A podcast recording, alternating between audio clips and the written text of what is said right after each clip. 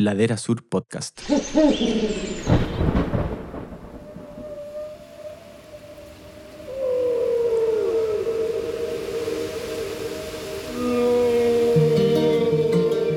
Un giro hacia la naturaleza, la ciencia, el activismo y la vida al aire libre.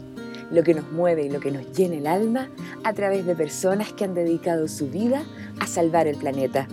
Bienvenidos a la tercera temporada de Inspirados por la Naturaleza, el primer podcast de Ladera Sur, conducido por Bárbara Tupper y Martín del Río. Este espacio es presentado por Patagonia. Estamos en este negocio para salvar nuestro hogar, el planeta Tierra. Comenzamos un nuevo capítulo de esta tercera temporada de Inspirados por la Naturaleza. Estoy junto a Martín del Río, como siempre aquí en este programa. ¿Cómo estás, Martín? Muy bien, Bárbara. Muy contento aquí de... hoy viajamos a la Patagonia. Viajamos a la Patagonia y vamos a huertear porque nuestro invitado es huertero, sí, de orgánicos, es agrónomo, es cofundador de Rural y Huerto Cuatro Estaciones. Desde allá en la Patagonia, Puerto Guadal, conversamos con Francisco Bío. Muy bienvenido, Pancho, a este espacio. Muchas gracias, Bárbara y Martín. Un honor estar acá conversando con ustedes. Así que agradecido, yo creo que estoy más feliz que ustedes. Qué buena onda. Qué bueno. Muchas gracias a ti, la verdad, porque para nosotros también es un placer y un honor estar conversando contigo, además, este tema tan interesante y muchas veces desconocido.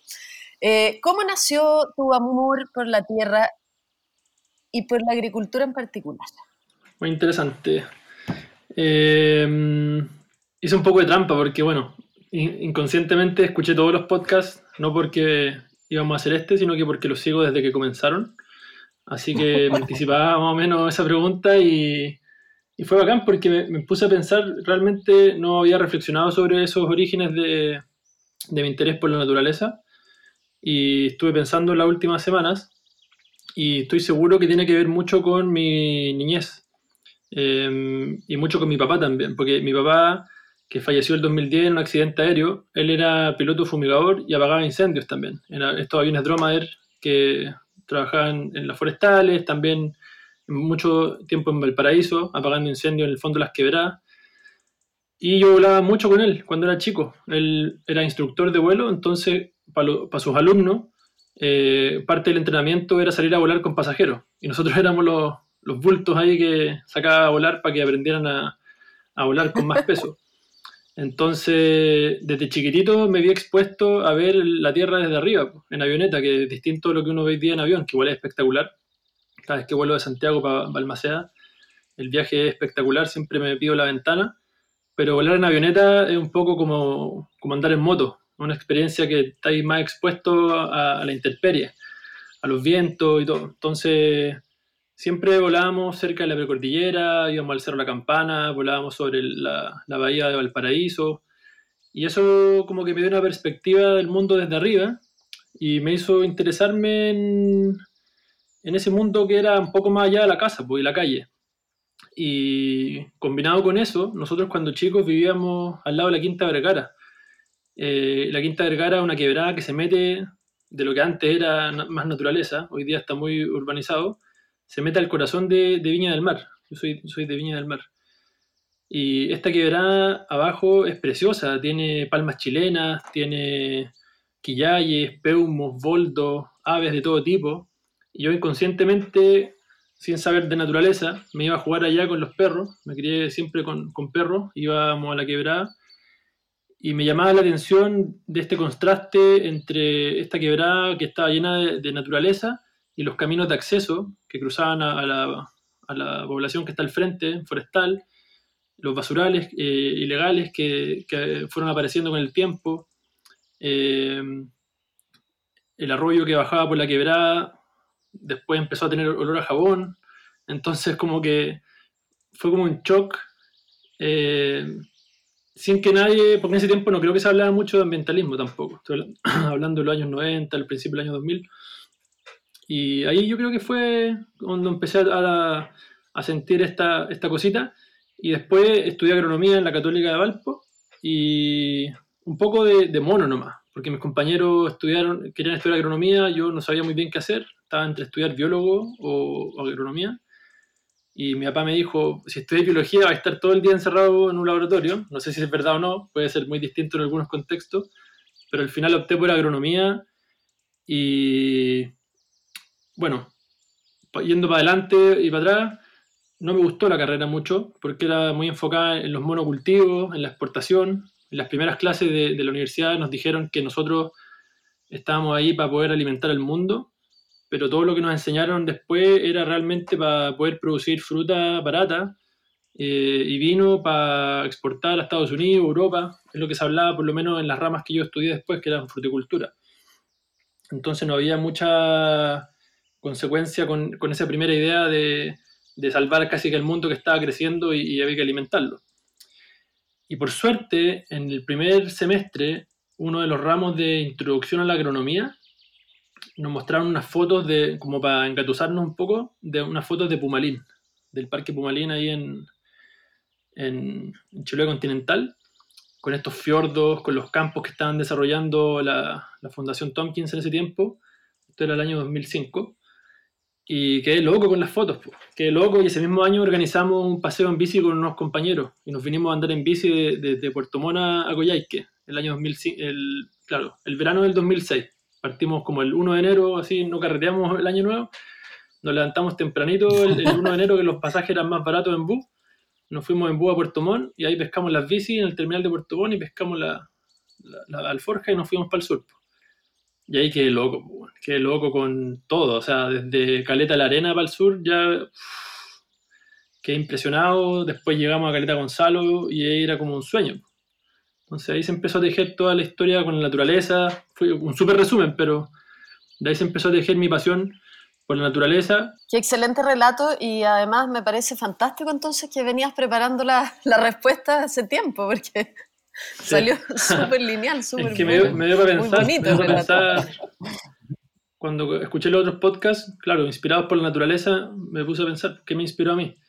Y después seguí estudiando agronomía, pero como había estado en el Pumalín y había recorrido la carretera austral, me di cuenta de que yo quería ir para otro lado.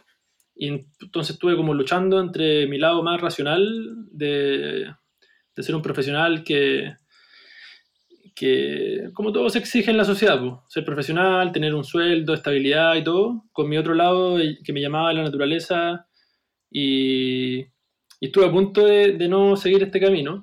Eh, mi papá falleció el 2010 y yo estaba a punto de hacer el curso de piloto para ser piloto fumigador, imagínate, para eh, asperjar pesticidas. A todo esto yo estaba de chico parado debajo de los aviones fumigando el veneno me caía en la cara, me dolía la cabeza, después no sabía por qué, así que conozco ese mundo desde, desde adentro. Mi viejo llegaba a la casa, pasaba azufre también, entonces conozco ese mundo y como seguí estudiando, después mi papá falleció, como que me liberé un poco de esa responsabilidad familiar y decidí como seguir mi, propio camino, ¿no? Pues me ayudó una mezcla entre, entre poder ser quien yo quisiera y también todo lo que él me había inspirado indirectamente, entre los vuelos, el viaje a la carretera austral y también en la universidad los últimos años estuve bien metido en el, grupo de ecología con unos profesores que venían de la corriente de, Juan Gastó, de Fernando Cosio, que estudiaron la, ecología y ahí estuvieron también participando en el desarrollo del Parque Pumalín. Entonces, por ahí va la línea y de ahí era seguir caminando nomás. Pancho, ¿alguna vez piloteaste avioneta? ¿Alcanzaste a pilotear un avión? Sí, es que hay, distintos niveles de, decir yo piloteo, porque una cosa es pescar el timón y los pedales y mantener el avión volando o manejarlo mientras está en el aire. Y otra cosa muy distinta es aterrizarlo sobre todo. Despegar yo creo que es más fácil, pero aterrizar es lo difícil. Y eso yo creo que es fácil y es como subirse una moto y si las condiciones climáticas están tranquilas, no creo que sea muy difícil para alguien que sabe manejar pero hay otros niveles ya de, navegación y todo eso que yo no tengo idea. O sea, nunca me, nunca me desarrollé por ese lado. Me encantaría algún día hacerlo, pero estoy con otras prioridades ahora, así que no, no lo tengo ni siquiera en mi plan de vida. Pancho, y bueno, avanzando en tu historia, tú ya lo, nombraste un poco tu, admiración por el trabajo de, que, se, que había en Pumalín y bueno, de su naturaleza. Pero bueno, vayamos al Parque Patagonia.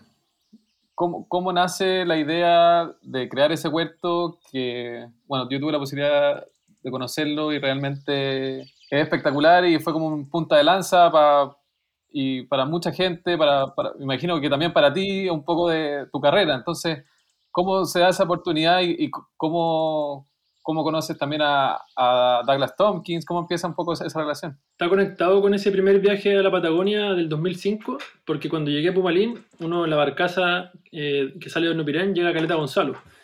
Y ahí estaba el camping de Caleta Gonzalo, y en Caleta Gonzalo había un huerto, un huerto orgánico que en verdad yo lo veo para atrás y es más un jardín de una casa que, que un huerto, pero igual me impresionó en ese momento la estética y todo el, el, trabajo lindo que habían hecho hasta con los cercos.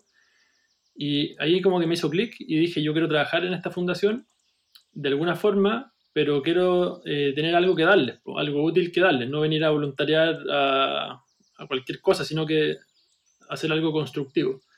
Entonces visité Pumalín, después todos los veranos seguí viniendo a la, a la, Patagonia en distintas formas, en auto por los Siete Lagos, en Argentina, después de nuevo en bicicleta, después me fui a Torres del Paine, volví en bici por la Laguna del Desierto, como que recorría toda la Patagonia eh, mientras estudiaba y ahí se me fue un poco la idea. Ah, como terminé de estudiar, eh, agronomía y yo quería seguir la agricultura orgánica, no, no, en Chile no había como un, un, referente que a mí me, me inspirara mucho.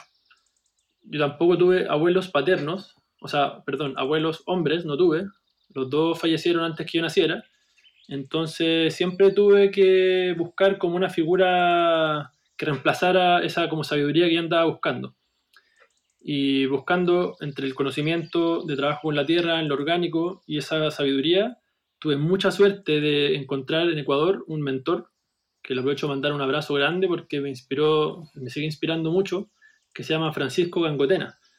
El Pacho eh, tiene una historia que vale la pena hacerle cinco podcasts a él, a solo. Y tuve cuidado de conocerlo en Ecuador, me lo presentaron eh, fui, por una fui a almorzar a su casa, me colé a almorzar básicamente después de ayudarlo en la feria. Después de almorzar me hice muy amigo de los hijos que son mitad chilenos también, porque la, la Maritza, su señora, sus papás fueron exiliados cuando chicos, entonces se criaron allá en Ecuador. Y esta familia chileno-ecuatoriana me recibió al final por casi un año. Ellos tienen una granja orgánica allá cerca de Quito que se llama Chaupi Molino y fue una escuela para mí en cuanto a todo lo productivo, pero principalmente lo que es la, vida en familia en el campo, como toda la, toda la, la, filosofía que está detrás, porque también hay mucha intelectualidad detrás de, lo que están haciendo. Y como pasé un año allá, en Ecuador, en un clima de montaña, pero tropical, donde la estación es, es infinitamente primavera, eh, agarré mucha experiencia muy rápido y estando allá, me metí al computador, seguía siempre a la Fundación Tompkins en, en, Facebook y caché que estaban buscando voluntarios para el Parque Patagonia para manejar el huerto orgánico. Y había un gringo, el Eli, que él reclutaba a los voluntarios de la, de la huerta y le escribí, pues, oye, quiero ir para allá, yo trabajo acá en, en Chaupi Molino, en Ecuador. Y me dijo, sí, pero tú estás como sobrecapacitado para venir a manejar esta huerta, así es como un patio de, de una casa. Le dije, no importa, yo quiero trabajar allá, así que me voy. Y de Ecuador me vine por tierra, como dos semanas hasta la Patagonia. Eh, sí, fue entretenido. Pasé por bueno, la costa de Ecuador, todo el desierto de Perú. Estuve en Uyuni, San Pedro de Atacama, de ahí por el desierto chileno. Estuve en, en, Viña un par de días. De ahí me fui al Bolsón, donde también estuve trabajando en el 2013 en unos huertos orgánicos allá en el Bolsón. Y llegué para acá. Y en tres meses ya estaba como. Porque fui a, a, romperla. O sea, yo quería ir para quedarme trabajando, no quedarme como voluntario. Entonces transformé el huerto en, en tres meses, produje caleta de, de, verduras que no tenían para dónde meterla y le, se interesaron en hacer un huerto un poco más, más formal. Eh, en paralelo, la Chris, la Chris Tompkins, ¿cierto? Había conocido en otras vueltas de ella a Elliot Coleman, que Elliot Coleman es un referente de la horticultura biointensiva en Estados Unidos, en Maine. Él, cuando tenía como 30 años, o veintitantos, se fue a Europa, a la latitud 47, que corresponde con la misma de Maine, a, re a rescatar la horticultura biointensiva europea, que había estado como muriendo después de la invención de los autos, ¿cachai? Porque esta era la agricultura que alimentaba las ciudades en Europa antes de la invención de los autos. por el exceso de, de guano de caballo que había en todos lados. Entonces, me, pasó un libro de Elliot Coleman que estaba firmado por él, de hecho. Todavía lo tengo por ahí. Y estuve un par de años trabajando en el huerto con otro método biointensivo que viene de la corriente de John Jevons, que es mucho más de, de autoconsumo, como para la gente que quiere retirarse y ser autosuficiente. De hecho, está ese típico libro del horticultura autosuficiente, es súper inspirador y súper bonito también. Y estuve trabajando con sus técnicas un par de años, haciendo doble excavación y todo, pero era muy ineficiente, muy, muy lento, muy duro para el cuerpo. La espalda la tenía me ha hecho tira. Y cuando me llegó el libro de Coleman, caché que era un enfoque mucho más, eh, como todos los gringos, porque pues, pescan una cuestión y la hacen un poco más mecanizada, más, más eficiente, con un enfoque comercial, porque esto es market gardening, que es como producir para vender, no para autoconsumo. Entonces, todo tiene que ver con la eficiencia y la productividad y a quién le vaya a vender y, todo eso. Entonces nos metimos por ese camino y el huerto que tú probablemente viste fue un, producto de, esos años de transición entre estar eh, saliendo del método biointensivo de autoconsumo al método biointensivo, biointensivo de, de, enfocado al mercado. Y ahí estuvimos desde el 2014, 15, 16, 17 y 18 en el 2015 parece, o 16, eh, un amigo que yo tenía de la universidad, que también fue a Ecuador por, por recomendación mía, el, Javier Soler, que hoy día somos socios de la, de la empresa, eh, él es el que maneja productivamente el huerto. En verdad yo estoy un poco más como hueveando a, la gente para que tenga la estética un poco que me quedó de, de Tompkins para... Eh, para que el huerto esté bonito, ¿cierto? Pero él es el encargado de producir las toneladas de comida que sacamos acá todos los años. Él me ayudó a, avanzar este proyecto allá en el, Valle Chacabuco y era tan bonito y los números eran tan interesantes que la Fundación para la Innovación Agraria eh, se interesó en el proyecto y nos empezó a invitar a, a Coyhaique a hacer charlas, mostrar las herramientas que estábamos ocupando, porque empezamos a importar herramientas de Estados Unidos, de otros lados, para hacer las pegas más rápidas. Y de ahí postulamos al FIA, pues, que fue la Fundación para la Innovación Agraria, ¿cierto? Con el Fondo Regional del 2018 que comenzamos el, Cuatro Estaciones. Pancho, un poco, porque siempre escuchamos de toda la gente que trabajó con, con DAC, de, la importancia de la estética en los proyectos. Pero, pero como tú bien decías, que ustedes lo aplicaron ahí y me imagino que lo aplican hasta el día de hoy en, en todos los proyectos, pero como, ¿por qué es tan importante? O sea, que las cosas entren también por, por la vista, porque porque puede sonar obvio, pero, pero un proyecto huertero quizá agarra aún más valor. ¿Cómo, cómo fue ese aprendizaje, ese aprendizaje puntual como con, con, el legado Tompkins, por decir así? O sea, a mí, también me entró por la vista, pues. no sabría cómo explicártelo con palabras, porque al final tú algo que es bonito y es bonito no o sea, no hay segunda vuelta que darle. Entonces, esa búsqueda por la perfección de, de la estética Ahora tenemos que equilibrarla, claro, porque es un huerto comercial. Nosotros hoy día somos un emprendimiento que no recibimos financiamiento de, afuera más que lo que hacemos nosotros de venta de hortalizas, cursos online, eh, programas de entrenamiento. Que a todo esto también nos trae muchas críticas, porque el mundo de la agricultura orgánica y el mundo como campesino es muy opuesto al mundo empresarial. Nosotros como que decidimos meternos en las patas los caballos y ser empresario y también buscar un poco ser campesino. El otro día estábamos en un, en un seminario que me invitaron de la Universidad de Chile y una chiquilla dijo de súper buena forma, no quiso ser descortés conmigo, ni yo con ella, ni nada, pero como que yo no sé realmente cuál es el límite entre ser un agricultor y un campesino. Es algo que me pregunto todo el rato. O sea, yo respeto a los campesinos y yo sé que quizás no soy un campesino como uno piensa cuando se imagina un campesino, pero yo quiero vivir como campesino, y a lo mejor soy un no sé qué neocampesino o qué sé yo. Somos una generación que está volviendo al campo a, a, querer vivir como campesino, con, obviamente con un equilibrio, con las comodidades y todo, pero vivir como, como agricultor, como campesino acá. Entonces tenemos que eh, equilibrar el tema estético con el tema de, la, de los costos, porque tener un jardín, un Versalles acá en Guadal, puede ser carísimo y hay que tener el bolsillo de Tompkins para poder mantenerlo, pero tampoco es que hay, o sea, se puede buscar un equilibrio. Eso es lo que estamos nosotros haciendo y, estamos siempre preocupados de que esté el pasto cortito, de que esté lleno de flores, de que estén las camas perfectamente rectas, porque la gente viene para acá y los clientes ven, nuestros principales clientes están en Coyhaique, más de 100 familias nos compran toda la semana. Eh, ellos también yo creo que valoran el hecho de que su alimento viene de un lugar muy bonito, que es como un jardín que está acá metido en la, entre de las montañas. Tiene una cosa, un valor también. Oye, Pancho, y también que nos cuentes, porque tú decías que había aprendido mucho en Ecuador, que me imagino que en el trópico tiene eso, que de alguna forma crece todo más fácil.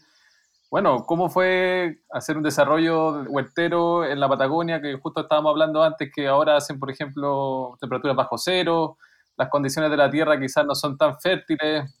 ¿Cómo fue todo ese desafío de, poder hacer crecer verduras que quizás antes nunca la gente sabía que allá se podían eh, sacar? Todos los contextos tienen sus ventajas y desventajas. En Ecuador todo crece, pero también crecen las malezas y los bichos. Entonces es más pega por ese lado. En la zona central todo crece, pero todos cultivan. Entonces la comida es muy barata y es muy difícil como innovar allá porque tenéis que producir un alimento muy, muy barato y muy competitivo acá en la Patagonia, pese a tener una estacionalidad corta y que hoy día mientras hablamos afuera está todo congelado, eh, literalmente el hielo está brotando del suelo para arriba, eh, estamos en condiciones iguales con todos los otros sistemas productivos de acá. Y como acá no se produce mucho alimento, el 80% de los alimentos que llegan a la región de Aysén vienen de Santiago o de otros lados, con un costo altísimo, con una huella de carbono tremenda, la calidad se va para abajo, obviamente. Tampoco es que en que tú tengáis supermercados súper eh, como sofisticados, son fruterías y verdulerías como más o menos a la antigua. Entonces tú de repente vas y te encontráis los mismos duraznos o las lechugas de hace una o dos semanas. Entonces, eso nos permitió a nosotros, pese a las dificultades de cultivar acá, tener un muy buen producto a un precio competitivo y eso nos ha, favorecido al final. Eh, y respecto a la fertilidad del suelo, ya la tenemos papeada.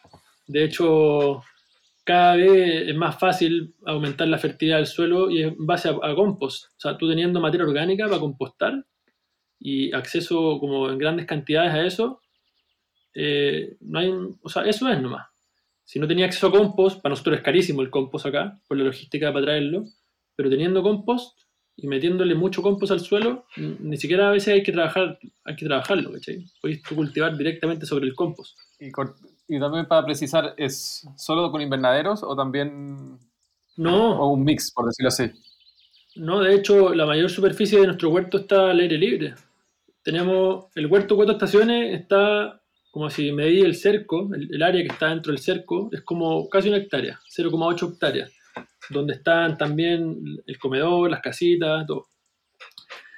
Pero el área cultivable realmente es un cuarto de hectárea, son 2.500 metros cuadrados. Y de esos 2.500, solo como 300, yo creo, son invernaderos, o 400. Los otros 2.000 y tantos son al aire libre. Em, eso no va a ser así para siempre, puede que cambie, porque nosotros hoy día estamos cosechando desde noviembre a fines de mayo, entonces pasa junio, julio, agosto, septiembre, octubre, cinco meses la gente sin acceso a verduras frescas. Y no es algo que nosotros estemos satisfechos con eso. Queremos ir estirando la temporada a medida de lo posible, porque entre quemar combustibles fósiles acá en un invernadero calefaccionado con gas o qué sé yo, o que ese mismo diésel lo queme un camión que viene con productos de Santiago que más encima están cultivados con químicos, prefiero quemarlo, ese combustible acá, ¿cachai? Ahora, si pudiera hacerlo de una forma más, sustentable, también bacán, pero ahí entran contextos de inversión, nosotros estamos aprendiendo todavía, tenemos mucho que aprender, estamos en un terreno arrendado, entonces tampoco podemos meternos acá a instalar geotermia o paneles solares que después no podamos mover, ¿cachai? Entonces eso va a ir ocurriendo con el tiempo. Francisco, en otro ámbito del tema de la, de la agricultura, para, para muchas personas, y esto sobre todo se ve mucho en los monjes, eh, cultivar la tierra es como un acto meditativo. ¿Qué, ¿qué te pasa a ti con esa idea? ¿Realmente también te sucede aquello? Completamente. De hecho, en el budismo zen, no me acuerdo cuál es la palabra, pero hay una, hay una palabra que representa la meditación en actividad. Creo que es, bueno, hay los que cachan de budismo zen van a, saber rápidamente, pero cuando estáis desyerbando, y estáis ocho horas desyerbando, ya llega un momento donde todo lo que tenías que pensar ya lo pensaste, pues. o, trabajar la tierra también. O sea, no podéis pensar ocho horas seguidas cosas. Después se te acaban los pensamientos y, estás en silencio otro rato y te das cuenta de que pasaron algunos minutos sin, sin que nada más que el, que el ambiente estuviera metido en tu, en tu mente. Y eso es bien bacán. Y es algo hecho de menos también, porque por el mismo hecho de que está, hay un desafío económico con este emprendimiento, yo he tenido que salirme un poco de la parte productiva y contratamos gente. Hoy día el huerto trabaja con 6, 7 personas, eh, de las cuales yo la temporada pasada no estuve presente casi nada. Aparte fuimos papás con mi señora, nuestro bebé tiene 8 meses, entonces nos pilló, eh, gracias, nos pilló el COVID en Santiago y estuve como 4 meses de la primavera allá en Santiago y echo de menos eso. De hecho, ayer estábamos reflexionando eso con mi señora que eh, echo de menos estar cerca de la Tierra para volver a, a inspirarme, porque es peligroso meterse en el mundo de los números y tratar de ser rentable una empresa porque te empezáis a, volver número.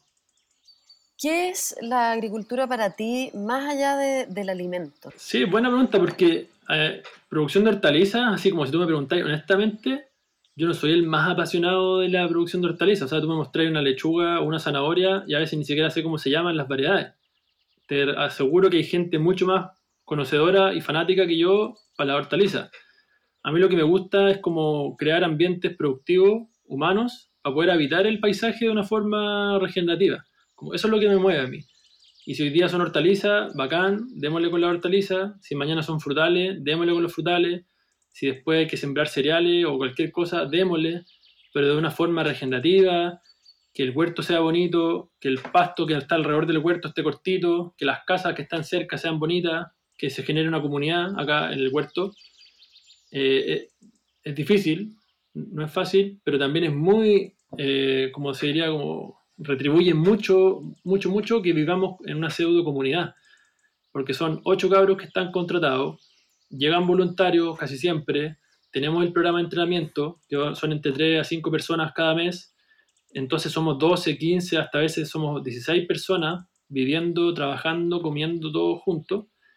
Y es bacán porque se, empiezan a, se empieza a crear una, una, una, comunidad que suena muy hippie comunidad día, pero en verdad es gente viviendo en un lugar, compartiendo como una forma de vivir, ¿cachai?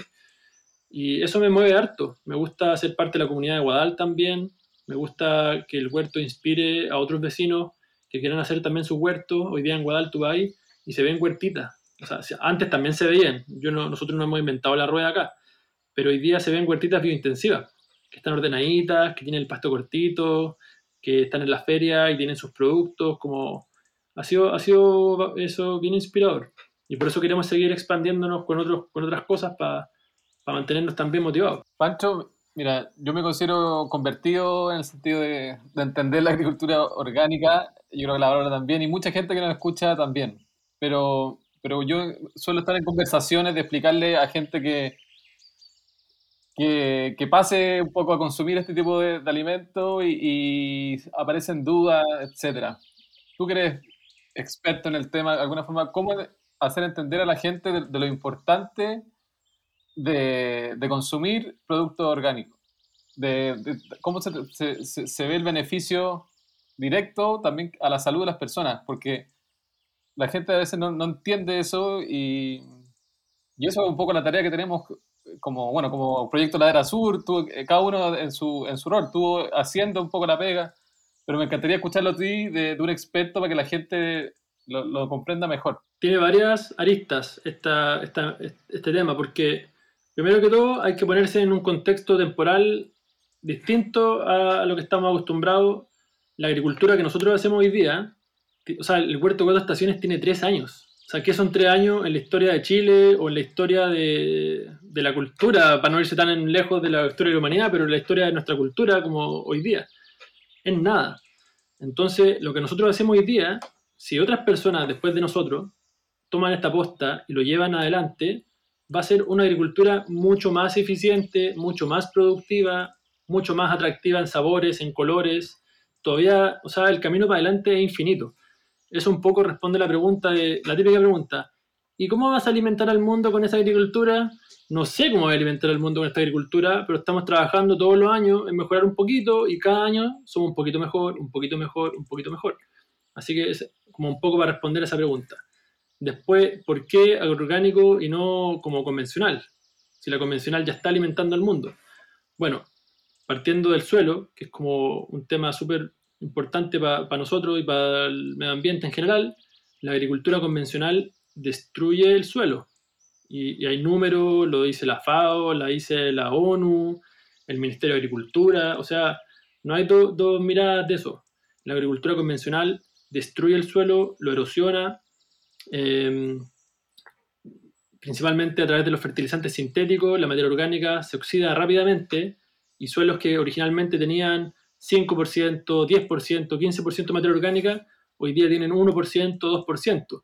Esos suelos perdieron toda su capacidad funcional eh, de hacer crecer plantas sanas, perdieron toda su capacidad de retención de agua, o sea, los aluviones de Petorca de hace unos años, obviamente son por la agricultura, y no solo por los paltos, también por los sobrepastoreos de las cabras que están en el, cerro, que se comieron todas las praderas que están sujetando ese suelo y, esa materia orgánica que, estaba ahí.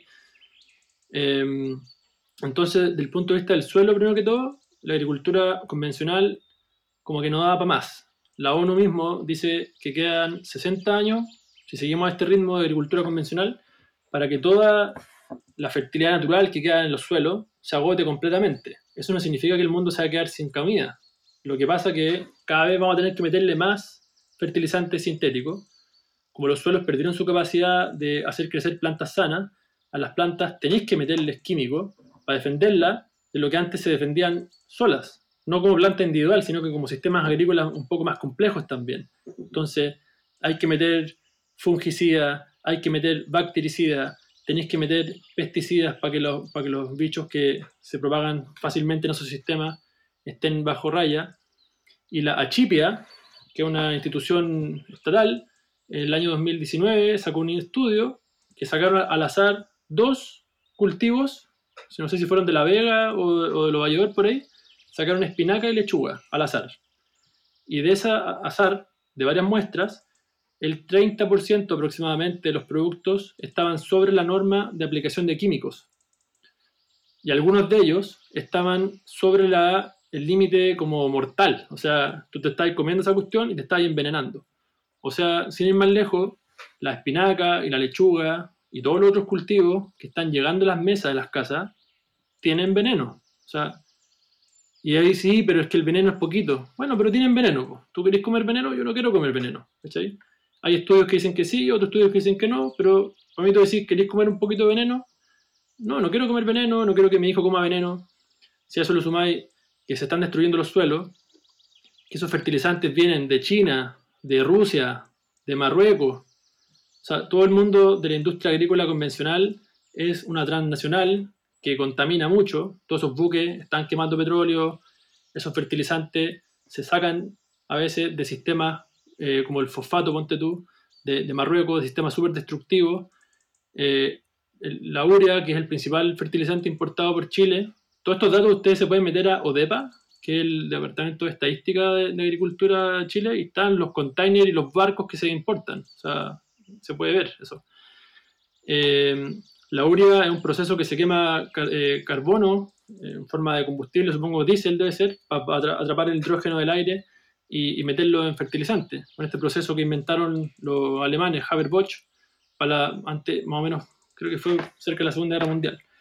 Entonces, si te ponías a pensar en, esa, línea de que los están destruyendo el suelo y que más encima están con veneno, hay que buscar una alternativa.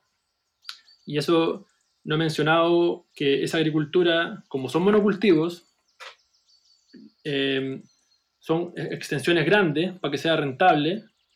Eh, me estoy yendo un poco del mundo de la hortaliza al mundo de la agricultura convencional más, en general, que al final nosotros hoy día estamos resolviendo las la verduras, pero hay todo un mundo de las calorías que consumimos que no está resuelto y nosotros tampoco lo estamos atendiendo hoy día, que por ejemplo la harina, todo el trigo y todos esos productos convencionales eh, también son destructivos. Y un poco lo que te quería decir es que está demostrado con análisis eh, de distintas instituciones que tienen menor densidad nutricional los alimentos hoy que, que antes. O sea, tú hoy día estás comiendo las mismas calorías que estabas comiendo ayer, pero nutricionalmente los nutrientes importantes para ti estáis consumiendo menos. Y eso produce obesidad. Y la obesidad hoy día es una pandemia en, Chile. De hecho, hay una, fundación, hoy día no recuerdo cómo se llama, que está como trabajando para poder transmitir de que la obesidad sea una, una, una, enfermedad, una pandemia, y está relacionada con los cánceres eh, de distinto tipo. Y el otro día estuve hablando con un amigo médico que trabaja en el, en el Frique, que él es cirujano y saca tumores. Me dijo que más o menos para el 2025 los cánceres van a superar la, principal causa de mortalidad sobre las enfermedades coronarias en Chile. Y no está demostrado, porque es súper difícil comprobarlo, pero está demostrado que es por el sedentarismo y por los alimentos eh, súper procesados que vienen de estos sistemas convencionales eh, no regenerativos, por decirlo así. Entonces yo lo miro así de perspectiva, digo, esta cuestión no, no tiene sentido, hay que buscar una alternativa. Nosotros no vamos a solucionarlo en nuestra generación, pero alguien tiene que partir. Hay un, hay un tema, eh, porque lo, que nos estás contando, aparte, bastante desalentador, em, tiene que ver con producción masiva y, y, no hay que dejar de lado que quizás no todas las personas pueden acceder a estas producciones orgánicas que todavía no son masivas. Entonces, ¿qué hacemos en ese intertanto? ¿Cómo democratizamos? Eh, ¿Qué solución podemos tener como para la mayoría de la población y no solo para eh, los que tienen el huertito en su casa o que pueden acceder, digamos, a, al cultivo orgánico? Es una súper buena pregunta, que un poco está conectada con la anterior. Nosotros no podemos hacerlas todas en cinco años o en 10 años. Lo que sí podemos hacer es demostrar que se puede, mejorar año a año, inspirar a otras personas entre sacar productos buenos y que los consumidores nos elijan, porque hoy día nosotros no estamos convenciendo a, la gente en Coyhaique que nos compre. Ellos van y nos compran. Entonces, y nosotros somos una empresa que estamos saliendo adelante. Entonces, si eso se mantiene, va a crecer. No nosotros como empresa necesariamente, porque tiene un límite, pero van a empezar a aparecer más huertos. Y los huertos van a empezar a, crear un mercado eh, más grande de semillas, de herramientas como las que tenemos nosotros, eh, hay mucha información que nosotros estamos levantando que antes no estaba disponible para este método de agricultura. Entonces, como ojalá la gente que sí tiene la plata para comprar estos productos, que hoy día sí son más caros, y también son más caros, tengo que decirlo, porque nosotros estamos internalizando todos los costos que la agricultura convencional externaliza. Nosotros queremos pagar sueldos dignos a los trabajadores, les damos comida. Mucha de la comida que comen acá los trabajadores es comida orgánica. Eh, el lugar es bonito, la comida no tiene veneno, estamos regenerando el huerto, o, el lugar donde está el huerto. Entonces, por eso también es más caro. Y yo, entiendo que hay gente que no va a poder comprar hoy día nuestros productos, pero si esto crece y se desarrolla, eh, muchos de los costos que tenemos van a bajar. Hoy día el compost para nosotros es carísimo, las herramientas tenemos que importarlas, algunas, algunas herramientas y algunos insumos lo estamos importando de Japón, incluso, con todo lo que conlleva e-, ese costo. Entonces, em, sentimos que estamos como siendo pioneros en esto, que hay que mirar un poco más a largo plazo, sostener, apoyar la gente que tiene capacidad de comprar, que compren, que incentiven también a otras personas que se metan a esto. Y repito, nosotros no estamos inventando nada acá, eh, estamos trabajando, estamos parados sobre los hombros de otras personas que están antes que nosotros. Em, y dicho eso, cuando partimos nosotros, había quizás poquitos huertos biointensivos en Chile y hoy día tenemos un grupo de WhatsApp que cada año crece un poquito y también se va formalizando, que se llama La Micorriza. Y hoy día la Micorriza tiene como 40 personas metidas. No son 40 huertos, hay gente que está de, los mismos huertos, pero estamos conectados desde Ecuador, la granja donde estuve yo, La Serena, hasta Magallanes y Ushuaia, con amigos de, de todo, todo ese tramo haciendo huertos, compartiendo conocimientos, compartiendo experiencias. Y eso, si va creciendo, yo creo que de aquí a 10, 20 años más, va a ser mucho más accesible esto para más personas. ¿En qué momento ya está una reflexión que, que, no sé si vamos a poder contestar o si nos va a poder contestar Pancho, pero, pero es que en qué momento de, de la humanidad finalmente comprar eh, productos que vienen con ese veneno que tú mencionas, a los que se les ha metido eh, otro tipo de inversión, termina siendo más barato que comprar lo natural, que comprar lo que, lo que primero debiera haber sido. ¿En qué momento se desconecta esa agricultura natural, digamos? Pasamos a esto y, y hoy día entonces es más caro comer sano que comer envenenado. Qué cosa más rara. O sea, es más caro para el bolsillo, pero para el medio ambiente es lo mismo, o quizás es más barato, ¿cachai? Porque nosotros, como te dije antes, estamos internalizando todos los costos sociales y ambientales que la agricultura convencional eh, externaliza. Tú cuando compras una lechuga a 300 pesos en La Vega o en la feria, tú ahí estás siendo subsidiada por la calidad de vida del agricultor, por la destrucción del suelo donde está siendo cultivada esa, esa hortaliza, por el ecosistema que te está prestando servicios ecosistémicos que se están deteriorando, y, toda la cadena productiva después es barata y está subsidiando tu consumir barato. Nosotros cuando vendemos la lechuga, y lo digo súper transparente, para la gente de acá, de, de, Santiago puede ser una locura, pero acá en Coyhaique, igual tú encontráis una lechuga a Luca o a Luca y media incluso. Nosotros la vendemos a Luca, una lechuga. Comercializamos directo eh, entonces nos quedamos con el 100% del valor del producto y eso nos permite hacer todo para atrás de lo que, de lo que hemos estado hablando. Oye, Pancho, me quedé también pensando en tu respuesta también anterior. ¿Tú ves gestos de cambio en la grande industria de la agricultura masiva? Eh, o, o, viéndolo como desde afuera como una industria todavía quizá un poco conservadora, al cambio? ¿O hay luces, hay luces de un poco de, de, de abrir las puertas a esto que ya lo estábamos conversando, que es ancestral? ¿O, está cerrado, por decirlo así? No, no está cerrado. De hecho, nosotros hemos estado en conversaciones con empresas grandes. El tema es que, por ser muy grandes esas empresas, tienen costos fijos y inversiones congeladas muy grandes también. Entonces no pueden pescar el manubrio y pegar una, una vuelta tan, tan rápida. Se entiende que, que son maquinarias gigantescas que uno a veces ni siquiera entiende la inmensidad que significan y es difícil que cambien de un día para otro, pero yo creo que sí van a, cambiar siempre y cuando estos sistemas demuestren rentabilidad, que la gente que los consume los prefiera y esté dispuesta a pagar un poco más por estos productos. Y el cambio puede ser de a poco, pero tampoco soy tan optimista con la cuestión. O sea, eh, me pasa un poco también con la gente joven, que son un poco más jóvenes que nosotros, yo tengo 34 hoy día, que yo veo esta cuestión, este problema, y yo decidí meterme de cabeza para trabajar para resolverlo. Y no veo esa pasión en toda la gente joven, como que cuesta un poco que se pongan, como que se enchufen y, cachen como, oye, estamos destruyendo el mundo, ¿cachai? Hay que hacer algo que haga como algo urgente. Eso yo me refería con, con, los convertidos, tal cual. El diagnóstico es es tal cual que algo pasa que la, la, gente joven tampoco reacciona a este tipo de cosas. Y tampoco quieren trabajar tanto, o sea, yo estoy en un modo que puede ser un poco desequilibrado de, hacia el trabajo, ¿cierto? Que tampoco es sano quizás, pero yo me veo obligado a, querer resolver esta cuestión. Y, un poco siento que no todos están en la misma parada, como que igual hay una comodidad que se quiere conservar y, se ve un poco lentamente como el mundo se está, se está destruyendo, se está loteando, todo se está... Hay como una inercia me pasa en la casa, me pasa con la familia, como, oye, ¿qué te cuesta hacer un poco de compost? O sea, ¿o qué te cuesta gastar 5 o 10 lucas más para comprar una canasta orgánica de acá, ¿cachai? No, no es tan fácil, pues no, no pasa, porque hay una inercia que viene atrás que es muy fuerte. Pero lo, lo que sí hay como esperanza, o yo creo que también, como decía, como la era azul lo vemos harto, yo creo que tú también, el tema de la huerta urbana.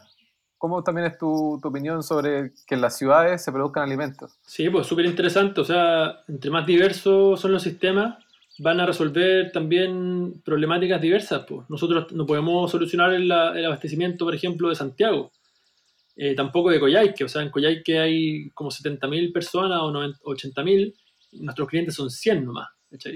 Entonces, bacán que todos los sistemas posibles se vayan eh, generando en paralelo con sus distintas ventajas y contextos para que entre todos, porque no hay una única solución. Pues. O sea, este método de agricultura no es replicable a todos los contextos. Es, depende de cada persona, de cada contexto. Lo que te sirve, tómalo, lo que no te sirve, déjalo y, sigue tu camino para adelante por otro lado que sí te sirva. Entonces, bacán que se generen también huertas urbanas. Yo estuve en Montreal, en Canadá. Eran huertas urbanas, no eran orgánicas todavía, pero iban para allá, yo creo. Y hacían eh, huertos en los techos de, los antiguos galpones de industria. Em, aprovechando ese espacio ahí y, toda la logística de la ciudad. Entonces, un poco producían su, su alimento eh, y también funcionaban como warehouse logísticos para coordinar huertas eh, rurales en la periferia. Entonces también eso va a empezar a aparecer probablemente en Santiago y, bacán que, lo, que, ocurra así. Pancho, se nos va acabando el tiempo, lamentablemente, pero preguntarte qué se viene de cuatro estaciones. Sé que ya están en la zona central con un proyecto. ¿Cuál, cuál sería para, ti tu sueño de, que este proyecto siga creciendo? ¿De qué forma? Eh, bueno, nosotros estamos hoy día en un terreno arrendado de una familia que nos acogió cuando, cuando comenzamos el Cuatro Estaciones. La familia de la Miriam nos recibió, nos cobró un arriendo muy barato que nos permitió salir adelante. Y hoy día estamos a puertas de, concretar una nueva tierra en otro lado, cerquita. Eh, entonces, lo que se viene para el Cuatro Estaciones es movernos a un lugar definitivo. Y la vida pasa, nació mi hijo, me gustaría tener más hijos y yo quiero un poco eh, también pasar la posta para que otras personas pesquen lo que nosotros hemos hecho y, sigan adelante, porque yo, yo creo que a todos les debe pasar cuando ya empezáis a acercarte a los 40, 45.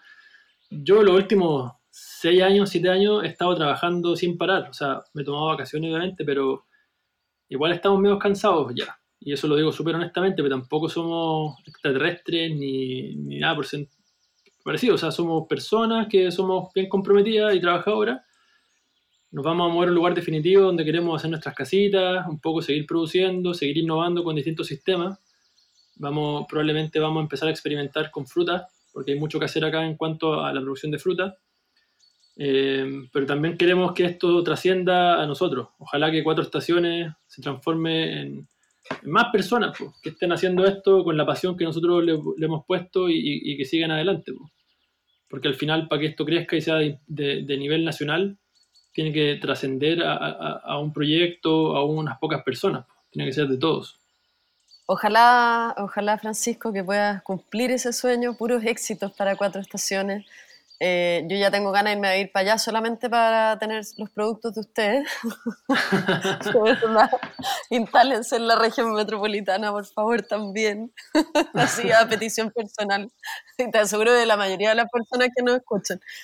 Hay hartos huertos allá. Está el huerto Nativa, está el huerto Pucalán, el huerto El Borde, de Huerta a la Raíz. Los que están en Puerto Ara está el huerto Los Chilcos eh, y ahí así están apareciendo harto, entonces opciones para comprar hay, hay harta y están todos buenos. Así que los invito también a buscar en sus propias localidades o ciudades dónde están los huertos orgánicos y, hay que puro apoyarlos nomás, porque para nosotros como agricultores, como huerteros, lo mejor que pueden hacer por nosotros es comprarnos productos, porque nos da seguridad, nos da estabilidad, nos dan ganas de invertir en mejoras, en herramientas que nos permitan trabajar mejor y eso va haciendo que mejoremos cada año y también va a ser posible que los productos cada vez sean siendo más accesibles para, los demás. Entonces, como haciendo súper simplista, lo mejor que pueden hacer es elegir a los huerteros cercanos y comprarles sus productos. Excelente, muy buen mensaje. Eh, bueno, nos vamos despidiendo ya, Martín. Así es, bueno, Pancho, muchas gracias por esta conversación seguiremos con la misión, como lo que hablábamos, de, evangelizar, digo, entre comillas, sobre la cultura orgánica que, es tan importante. Así que muchas gracias por esta conversación, Pancho. Muchas gracias a ustedes eh, por el espacio, por todo el trabajo que han hecho, eh, realmente admirable e inspirador. Así que los felicito y gracias por el espacio. Gracias Francisco y felicitaciones para ti también y un abrazo a todo el equipo allá que trabajan en cuatro estaciones. Nos vamos despidiendo entonces en este capítulo de Inspirados por la Naturaleza y los dejamos con una frase para reflexionar, para pensar, para ir un poco más allá. Es una frase de Yvon Chenard, fundador de Patagonia, y esta vez dice así. Creo que la mayor solución al calentamiento global es a través de la agricultura. Por eso me interesa tanto la industria alimenticia y la agricultura.